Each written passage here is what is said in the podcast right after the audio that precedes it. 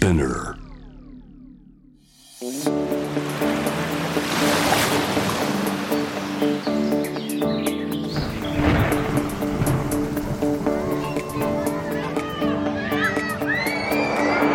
SDGs Explain for Business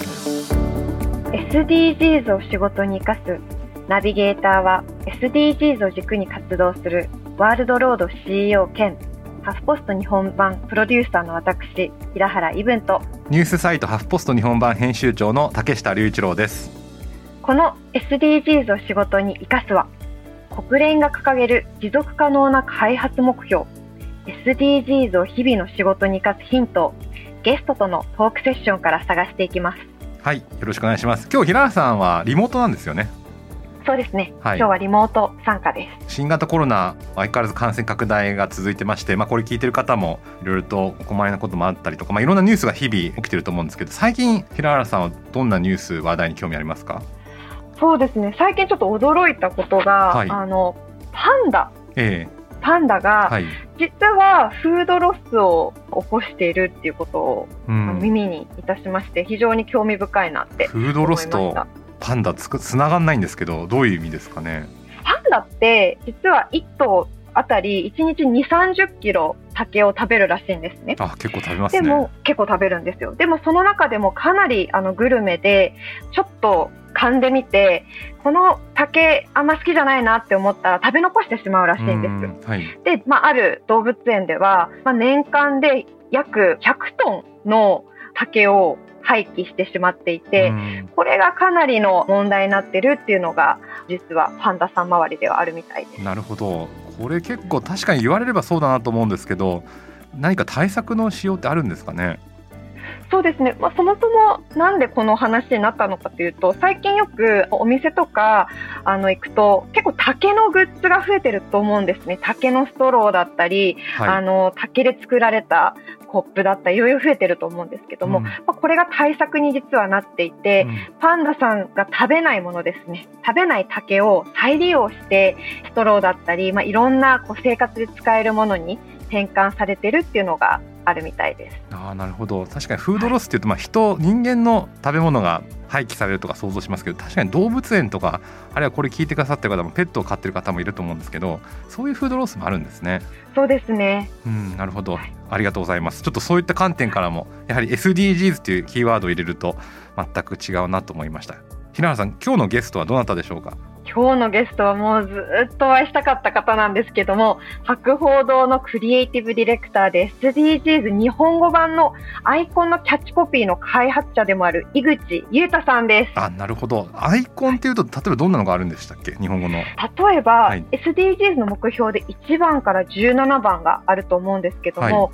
その中で作る責任使う責任だったり、14番の海の豊かさを守ろうだったり15番の陸の豊かさも守ろうだったりこのコピーを考えていらっしゃる方です。な。るほど、まあ、確かに分かりやすいですよね、まあ、ちょっとその辺の話を今日は井口さんに聞いてみたいと思いますがゲストをお迎えする前にまず SDGs 関連ニュースをお届けします。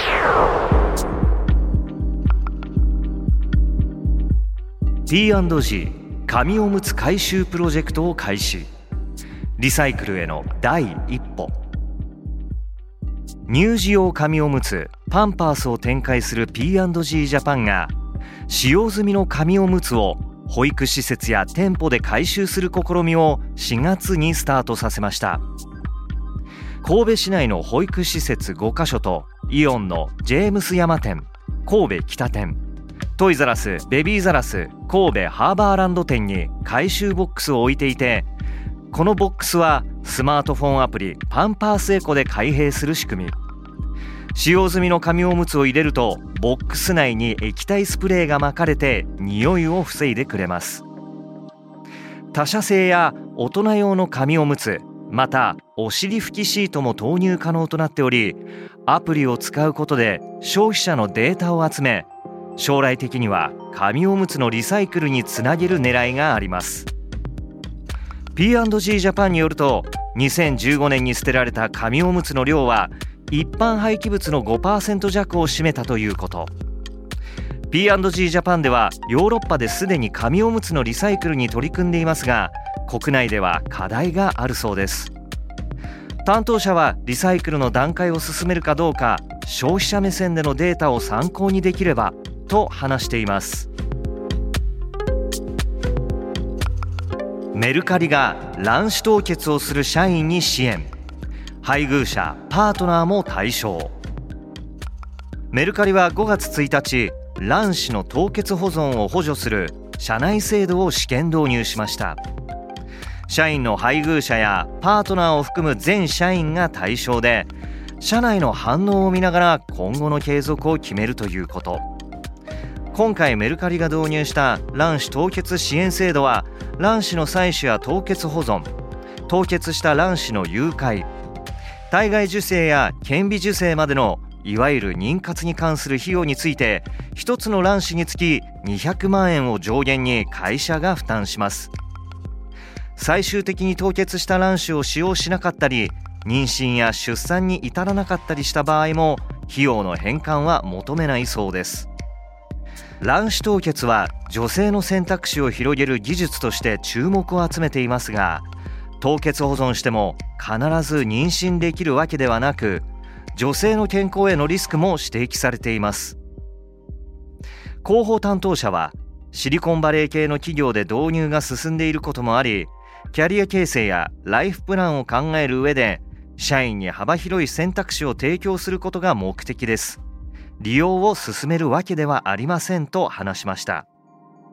以上 SDGs ニュースでした。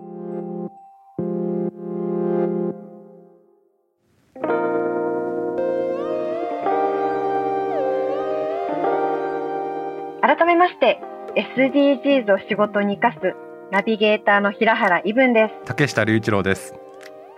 ではゲストをご紹介しましょう。博報堂のクリエイティブディレクターで SDGs 日本語版アイコンのキャッチコピーの開発者でもある井口優斗さんです。よろしくお願いいたします。よろしくお願いします。いや井口さんすごいですね。全部考えたんですねあの SDGs のコピーをそうですね、はい、まあ全部考えたと言ってもまあ元の英語がありましてであと国連の皆さんあと NPO の皆さんいろんな方のご意見を伺いながら最終的に着地したという感じです。なるほど。普段はどんなお仕事をしてるんですか？えっと普段はあの広告の仕事をしておりまして、テレビコマーシャルを作ったり、新聞広告とかポスターとか作ったり、あとは最近はあの仕事がどんどん広がっていまして、あのイベントだったりワークショップだったり。いろんな形で言葉を中心に仕事をしてますなるほどいやこれ皆さん聞いてくださってる方も SDGs のカラフルな17目標ってよく見ると思うんですけどロゴのですねあのいろんな絵が描いてあってアイコンがあってその上にまあ、日本語が書いてあるんですよね。で例えばこれがすごく分かりやすいのが1番だったら貧困をなくそうとか、まあ、今日さっきパンダの話がありましたけど食べ物の問題も2番は飢餓をゼロにとかすごく分かりやすいのとひらがなが多いしまあ、小学生でも分かるような言葉遣いだと思うんですけど結構これ意識したんですか？そうですね。国連の目標として誰一人取り残さないということがありますので大人から子供まで誰でも分かるっていうことはすごい大事かなと思ってました。あとすごく思ったのはですねなんとかしようみたいな言葉が多くて9番産業と技術革新の基礎を作ろうだったり15番海の豊かさも守ろうだったりあるいは10番人や国の不平等をなくそうだったりなんか呼びかけというか一緒にやろうよっていう感じで命令ではないというかですね。なんかその辺感じたんですけどいかがですか？そういうのは意識したんですかね？そうですね。ちょっと話脱線しちゃうかもしれないですけど一番最初にこれをぜひ日本語版作りたいというお話を伺って内容を見た時に結構ショックを受けたっていうか自分が子供の時に聞いた内容と全く変わんなくて昔から飢餓をなくしたいとか世界の全員に水が行き渡るようにしたいとかまあそういう話ってもうずっと昔からもう本当に30年40年50年もっと昔から多分きっとあってでそれが一向に解決されてないまま今またこういうことやってんだっていうので、まあ、ちょっと驚いて。なんですけどよくよく内容を聞いていくと実はちょっとだけいろんなことが進化してて例えばいつも一番分かりやすいのは水のやつなんですけどもあのそこにトイレっていう単語が入ってると思うんですよね。浄水道が普及するっていうのは割と進んできたんですけども下水とか排水とかそういうところっていうのが今後大きな課題となっている。今後フォーカスしたい課題になってるっていう話を伺ったんでだとしたらトイレっていう単語を入れた方がいいんじゃないかとかなんかそういうことをちょっと意識して。なのであのちょっとでもなんか物事が前に進むといいなという思いから言い方とかもそういうふうになってるかなと。なるほど、はい、確かにですねあの SDGs に対するすごく皮肉な意見としてもうこんなのずっと聞いてきたことだよとか、うん、なんか小学校の校長先生が言うことだねみたいな声を聞くんですけどそうですね、はい、僕もだから最初に見た時は本当に道徳とかで聞くようなことで、うん、まあ、ちょっときれい事みたいな、はい、そうですね、はい、だからそれで終わらしちゃいけないなと思って、うん、あの1ミリでも世界が前に進むためにはどういう言葉を使ったらいいかとかどういう言い方をしたらいいかとかそういうことを考えて作りました。はい、どうですか？これみんな日本中の人が読んでるコピーになるんですけど、はい。はい、自信は何点ですか？これ。いや 何点ですか？ね、はい、まあちょっと何点か分からないですけど前よりはいいというふうにあの伺っております、はい、平原さんどうですかね？これ。何点ですか？180点。満点。なんじゃないかなと思います180万点ですか180万点ですね。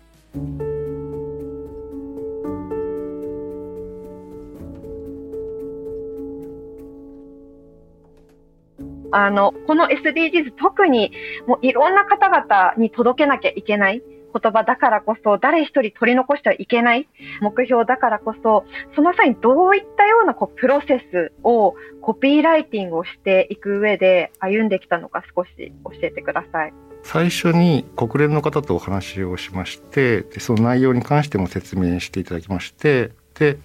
えっと、純粋に自分が、えっと、先ほど申し上げたようにちょっとでも世界が前に進むためにはこういう言い方した方がいいんじゃないかとかそのテーマの中でこういうことを言った方がいいんじゃないかとかそういうのをあの純粋に考えました。で一方であのこの問題に関しては NPO の方々がすごいあの一生懸命これまで日々取り組んでらっしゃることなので、えっと、そんな皆さんが使いやすいっていうこと積極的に使いたくなるっていうことが結構大事だなっていう話になってあのそれで皆さんの意見をもとに皆さんの意見を伺いましてでブラッシュアップしてたという感じですね。なんでまあ僕が書いたっていうよりは本当に皆さんの思いだったりとか意見とかそういうのをいたこのように形にしたっていうのがなんか実際のところなのかなと思いますね。あの普段は企業さんとお仕事されて、まあ、商品を売るっていうのが、はい、まああのまあ広告もいろんなあの機能や定義あるのは承知してますけど商品を売るのがまあ目的じゃないですか。と違って今回はコンセプトを売ったりとかあるいは商品とは違う人の生き死に関わるコンセプトだったりするんですけどその辺の普段の仕事の差というか難しさって感じましたか？そうですね。えっと、一番難しかったのはこれ自体が基本的には正しいっていうところですよね。なんか正しいことだからあとみんなが知ってるからこそ響かないというか、うん、今更何言ってんのと、はい、知ってるよっていうので終わっちゃうっていうのが一番難しい課題でしたね。はい、難しいですね。正しいからこそみんなが綺麗事に聞こえちゃって聞かないっていう、まあ、これ結構人間の矛盾してる部分だと思うんですけれどどういったところに気をつけてやりましたか？新しいポイントがあればそれを伝えたいうんはい、あの先ほどのトイレみたいなことですよね。うん。新しいところをなんとか見つけたい、うん、あるいは何にも知らない子供でもなんかこう感じ取れるポイントって何かなとか、うん、なんかそういうことは考えました。なるほど、はいあのまあ、こういうコピーがあってあのこのカラフルなロゴもですね、まあ、ある人に言うと冷蔵庫に貼っていくようなそう気軽さを目指したっていう方もいらっしゃったんですけど実際井口さんはこれ広まってるって感じますか？だんだんだんだん SDGs そのものや目標のことが認知度って広まってるっていう広告のプロから見てどうですかね？どのぐらい伝わってますかね？そうですね。あの一般の方にはまだまだなのかなというふうに思ってます。ただ、えっと、企業の皆さんが、えっとまあ、ホームページとかでも SDGs のこれに取り組んでますとか、えっと、そういうのは発表してくださってたりとかしてますので、えっと、そういう意味では、えっと、ちょっとはあの前に進んでるのかなというふうには思ってますね。わ、うん、かりました。あとこの SDGs 目標が2030年じゃないですか、はい、でだんだん10年をも切って近づいてくると思うんですけどいよいよですね2030年近づいてきて目標に達成しないと、もっと焦んなきゃいけないとかもっと危機感あるコピーが必要だとかあるいは逆に命令をしなきゃいけない場面というのは出てくる可能性があるんですけど近づいていったらこのコピーって変わりますか？あるいはその時に井口さんだったらどんな言葉で皆さんを巻き込もうと思いますか？多分あのこれ大きな目標だと思うんですよね。達成しない目標って言ったらいけないと思うんですけども達成しなきゃいけない目標ではあるけれどやっぱりその何十年も前から達成できてない目標でもあるっていうのは事実なんでその時どこまで達成ができているか。で達成できていないことは何かっていうのをまあ冷静に考えてでその時にやっぱりじゃあこれから何しなきゃいけないのか。このあの目標自体を変えるっていうことじゃなくて、うん、取り組むことを変えていくっていうことなのかなっていうふうに思ってます。はい、わかりました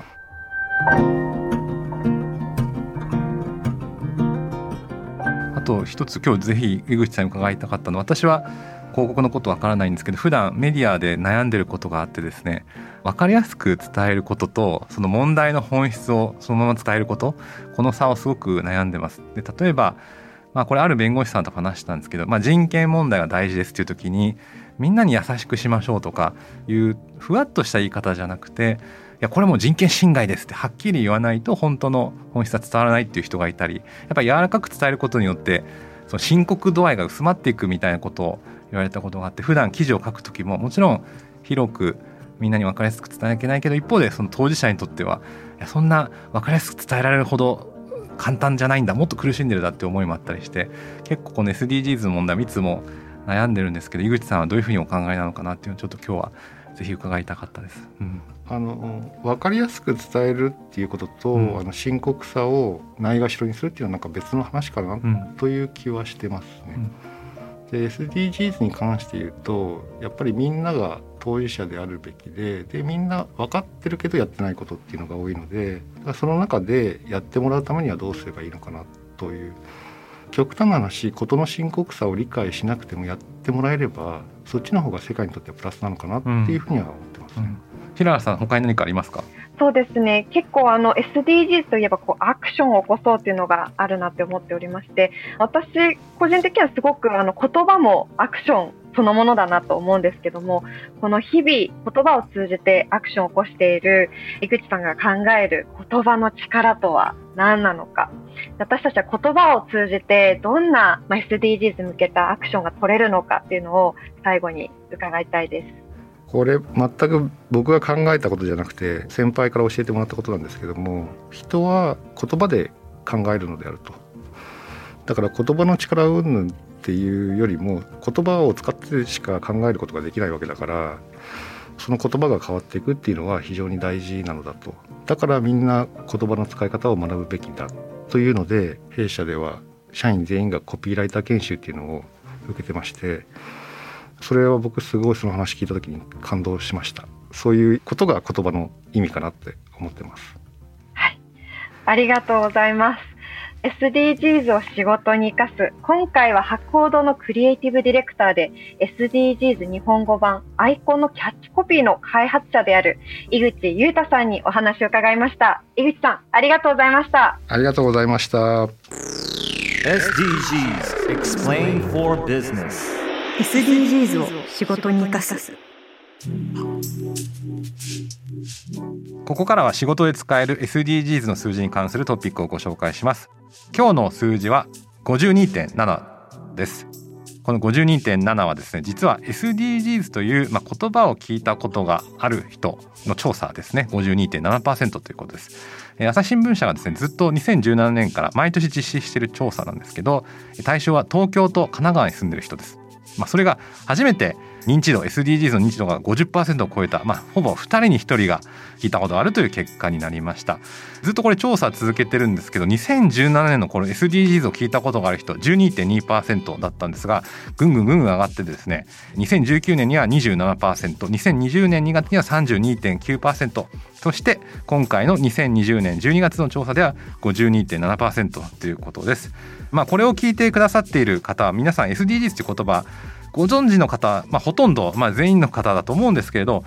この2人に1人っていう数字はですね多いと捉えるのかいやまだまだ捉えるのかっていうのを結構考えちゃいますよね。あのこういう仕事で SDGs を使う人とか、まあ、上司と話す、まあ、そういった会社にいる方はみんなが知ってるものみんながあのバッジをつけてるものと思いきや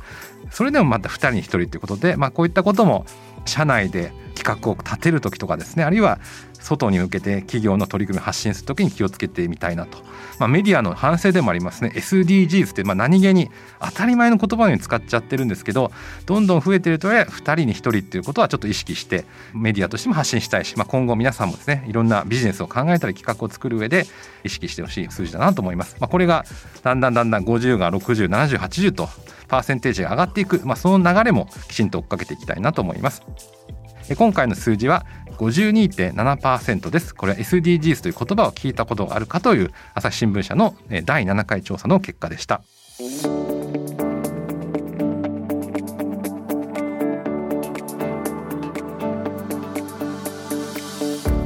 お届けしてきました。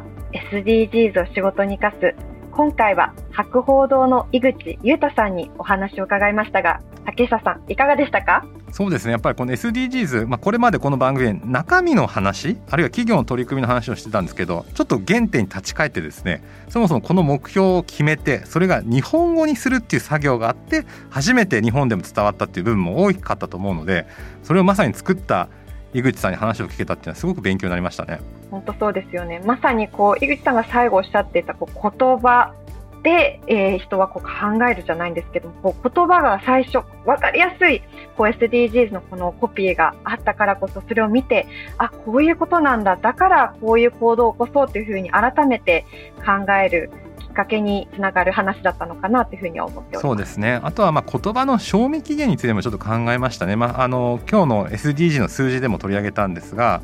SDGs って結構平原さん毎日のように使ってると思うんですけど私たちもメディアとして使っていてあれ？これちょっと使いすぎかなって思う瞬間があるんですけどそれはこういう仕事についてるからでさっきの調査ではまだまだ半分なんですよね。僕なんか90%がいるのかなと思うんですけどまだまだ半分ということで、まあ、この感覚も忘れないでおきたいなと思いますでいいことを言ってますし地球としてやんなきゃいけないこと少なくとも2030年まで使い続けた方がいい言葉なのできちんとその言葉の鮮度というかですねそういったことも見極めながらメディアとして使っていきたいなと改めて思いましたね。はいぜひ皆さんの日常のビジネスにも SDGs を取り入れてみてください。今後も新しいエピソードを配信していくので、Apple Podcast、Amazon Music、Spotify、Google Podcast でフォローをお願いいたします。これまで配信したエピソードもチェックしてみてください。すごい面白いエピソードがこれまでも配信されているので、ぜひぜひ聞いてみてください。また、このプログラムへの質問やご感想、取り上げてほしいテーマなどは、ぜひ、ハッシュタグ SDGs を仕事に活かすでツイートお願いします。生かすの漢字は活動の活です。皆さんがどんな人に出てほしいのかなとか、リクエストぜひいただけたらゲストでお迎えもすることは可能ですので、ぜひぜひお願いします。それとですね実はハフポスト日本版が SDGs ガイドブックというのを作ったんですねでこれあのハフポストのサイトからあの無料でダウンロードできますのでハフポストのサイトをアクセスしていただいて下の方にですね企業に勤めるあなたが SDGs の知ってるつもりっていう、まあ、ページがあるのでそこをクリックしてもらうとガイドブックがダウンロードできます。えー、ツイッターでもですねこのさっき覚えましたかね SDGs を仕事に生かすというツイッターのハッシュタグでこちらのガイドブックあの後で流しておきますのでぜひ見てください。あの無料です。これはですね結構いろんな方に聞かれるんですよね。SDGs のちょっと基礎的なことを知りたいと。要は明日ちょっとプレゼンがあるので早く知りたい。何かいいサイトはないですかって言うんですがなかなかですねないんですよね。そこでじゃあないんだったら作っちゃおうということで、まあ、これまでハフポストでは400本以上の SDGs 関連記事を発信してあとはライブ番組のハフライブっていうところでも SDGs 特集を毎月やってますので、まあ、この知見を生かして専門家の方 SDGs のトップランナーといえる企業の方にインタビューをしてそのアイディアをギュッと詰め込んでですね、ま、ガイドブックを作ったのでぜひここを読んでいただいてあこれだったら自分の部署でもできそうだとか明日からできる SDGs のヒントが満載です。考えるだけじゃなくてするっていうのがこれからの SDGs のポイントなのでぜひ SDGs の情報収集や解決に向けたアクションを参考に SDGs のガイドブックハフポスト日本版が作りましたのでぜひご活用ください。ということでここまでのお相手は平原伊文と竹下隆一郎でした。